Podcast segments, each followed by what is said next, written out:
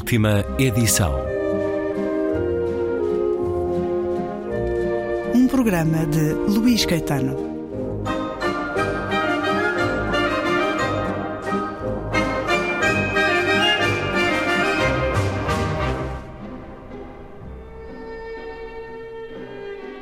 Há alguns anos publiquei uma pequena ridicularia em que descrevia a grande relevância moral, mas também económica, que deve ser atribuída à suposição de que existe algures o escritor.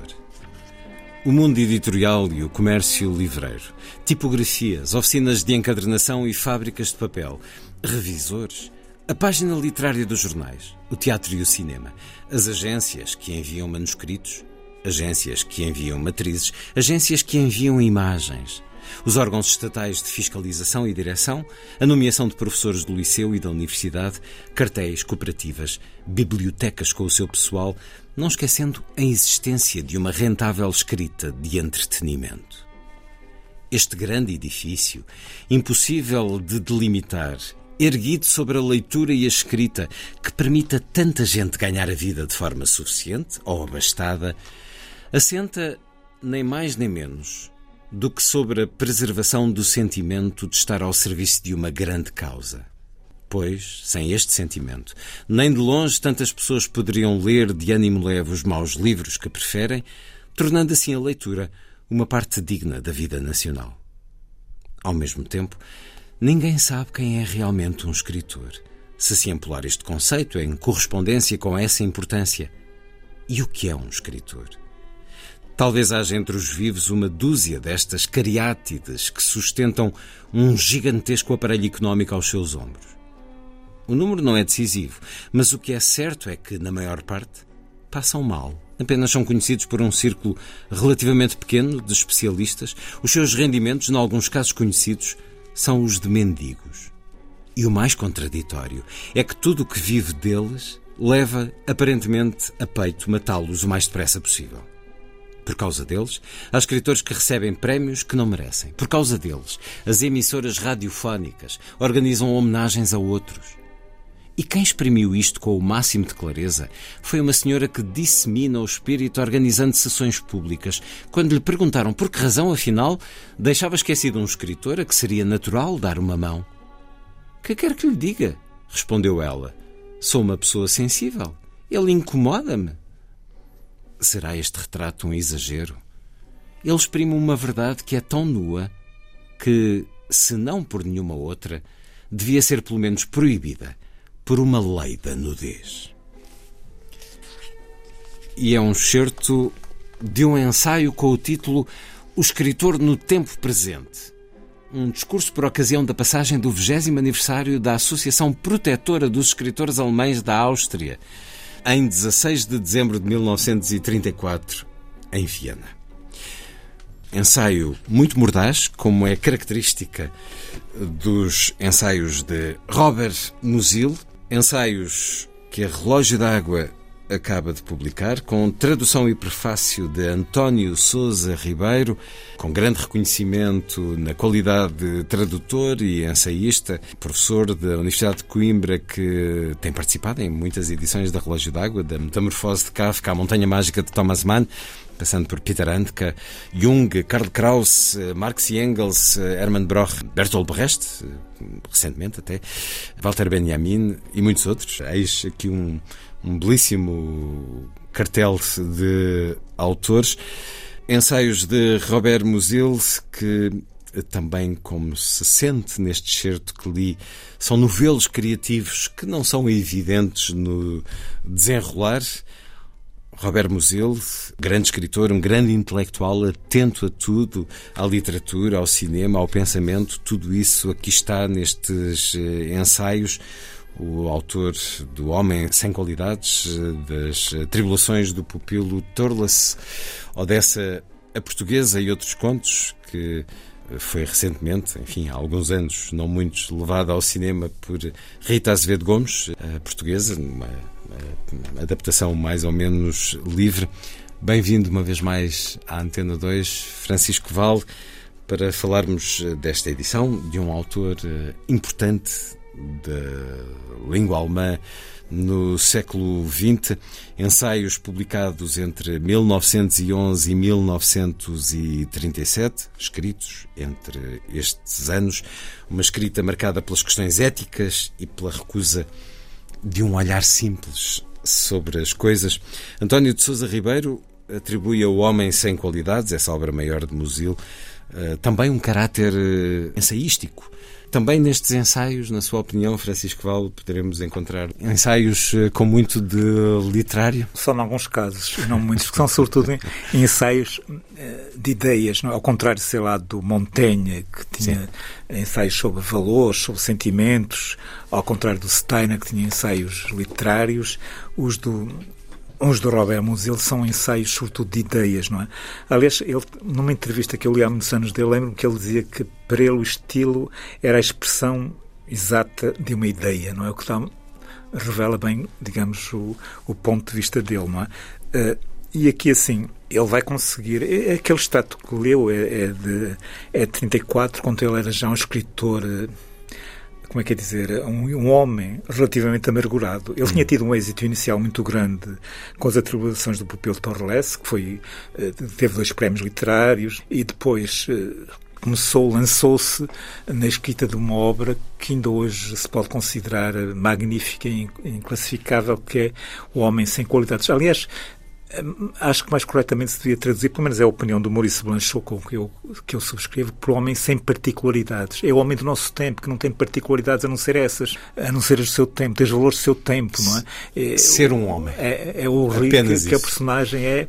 Pronto, é, é, é, um, é um desportista, interessa pelas ideias, viaja, é cosmopolita, é inteligente, é um homem da Viena daquele daquele tempo, daquela época e de, de muitas cidades, uh, sobretudo europeias atuais, não é? Portanto, isso. Uh, e, mas a, a, verdade é que esse, esse, esse, livro, esse homem sem, sem qualidades, mantenhamos o título que recebeu em português, não é?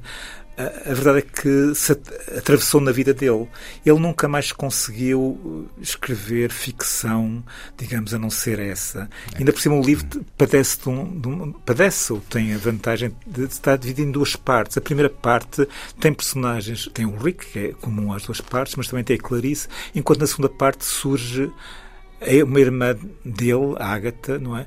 E dá início ao mais uh, perturbante e, e in, inconsequente, uh, inconsequente relação de incesto de toda a literatura, não é? Não há nada que se compare, desde Os Bens do Oeste até, até muitas outras obras que abordaram o tema, não é? Porque é, é uma, uma relação entre dois irmãos, digamos, que a qualquer momento uh, parece que vai consumar-se, mas nunca se consuma, até porque a consumação significaria o fim do desejo.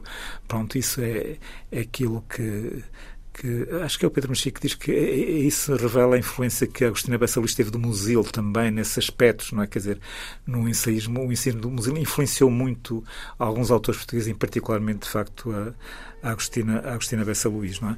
Também por causa dessa obsessão que foi o homem sem qualidades, eh, uma Sim. dedicação, ele acaba por ter eh, razões económicas a pressioná-lo frequentemente, sim. por causa disso sim, publica muito em revistas e jornais. Os, os, amigos, os amigos também, também o ajudam, aliás ele tinha uma particularidade que era não gostava de tocar em dinheiro sequer, não é? Pronto, era, era alguém que tinha pudor a esse nível, não é?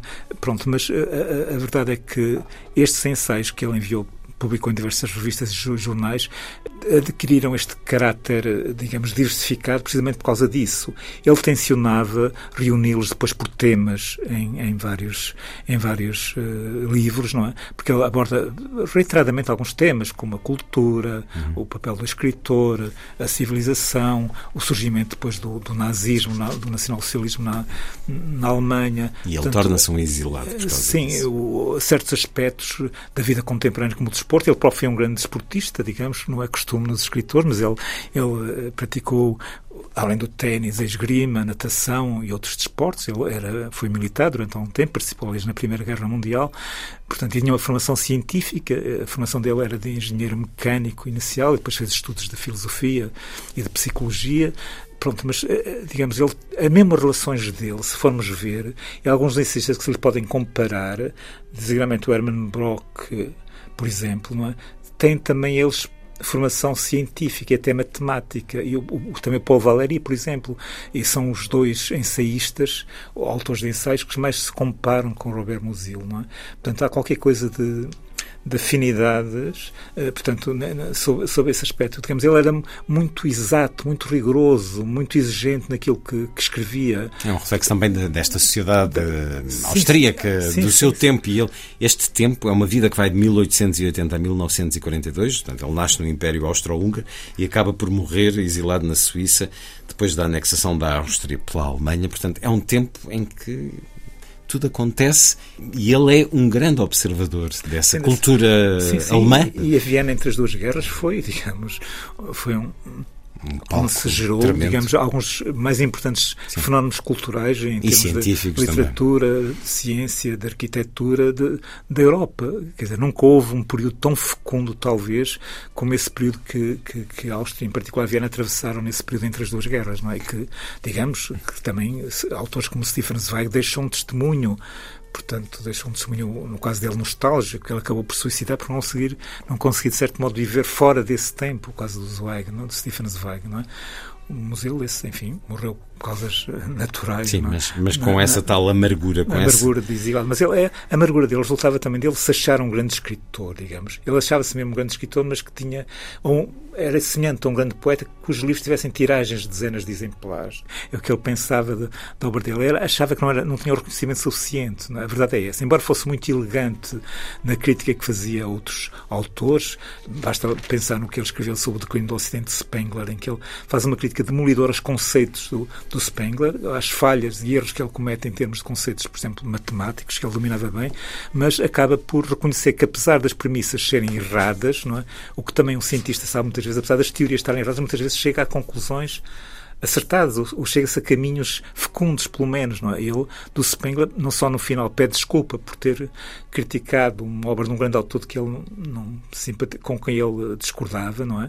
Mas, eh, pronto, isso não impedia de ter, de facto, em relação a autores da sua época, um certo sentimento que tinham um reconhecimento que ele próprio devia ter e não tinha, não é?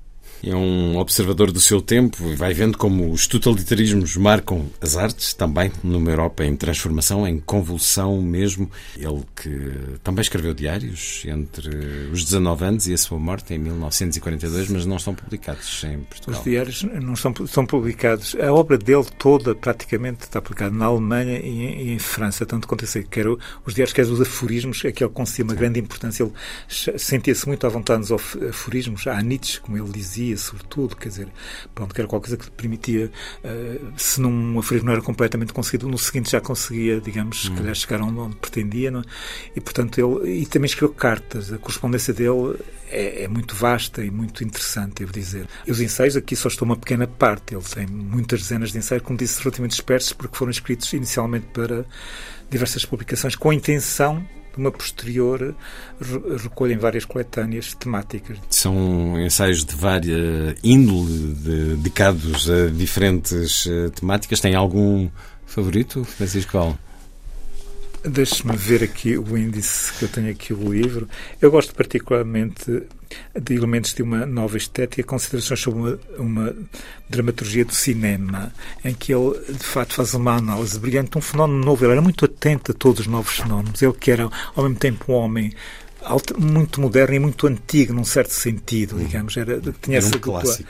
É, muito clássico. Mas este, esta atenção que ele deu ao cinema, ao surgimento do cinema, é muitíssimo interessante. E a mulher ontem e hoje também. Quer dizer, também acho que é um, um desses o estudo sobre a moda, o, o ensaio sobre a moda, ou as reflexões de um homem de compreensão lenta que fala sobre o surgimento do nacionalsocialismo, ou a afirmação do nacionalsocialismo na, na Áustria, são livros que eu gosto particularmente e também o escritor no tempo presente. Portanto, são alguns ensaios que eu particularmente gosto. Não é? Embora tenha outros, até pelo tema relativamente invulgares, por exemplo, a arte e moral do Kroll, é? Quer dizer, acho que é, que é um achado. Isso não é? é tal questão muito. Há uma ironia que sim, sim, surge todo, muitas vezes. Se todo o livro todos os ensaios são carregados de ironia e seriam, de certo modo, às vezes pretenciosos se não a tivessem. Quer dizer, se não houvesse ironia, também uma, exposição muito, intelectual, é, um desenvolvimento é, intelectual uma, das coisas. Uma, uma, ironia muito subtil, mas que atravessa todo o discurso dele. Para quem, todos os ensaios dele, não é? é típico de quem gosta de aforismos e escreve. A começar também. pelos ensaios, ou sobre os livros de Robert Musil, que é um hum. caso em que ele hum. pratica o auto, auto-ironia, não é? Proposta de um grande escritor do século XX, eh, uma consciência literária nesse tempo tão atribulado. E ele Sim, morre isso é atual. Sabe, a crítica que ele faz a, a, o conceito de nação, por exemplo, mantém-se de uma enorme atualidade mesmo. Como ele desmonta o conceito de, de nação, o, o modo como ele aborda a questão da cultura e a sua transformação em civilização é também interessante e muito atual. Quer dizer, são, acho que são temas que não perderam nenhuma atualidade. É? O, o, grande pensamento tem essa capacidade de vencer o tempo. Foi sempre Robert Musil um defensor da razão perante um desvario, mas um pessimista racional. Bom, é difícil, apesar de tudo, não ser mesmo Sim. no nosso tempo. Trágico, muito curioso, um dos grandes intelectuais eh, e escritores do período entre as guerras, Robert Musil, Os Ensaios, com tradução e prefácio de António Sousa Ribeiro, edição Relógio d'Água. Francisco Val, muito obrigado por mais esta conversa na Antena 2.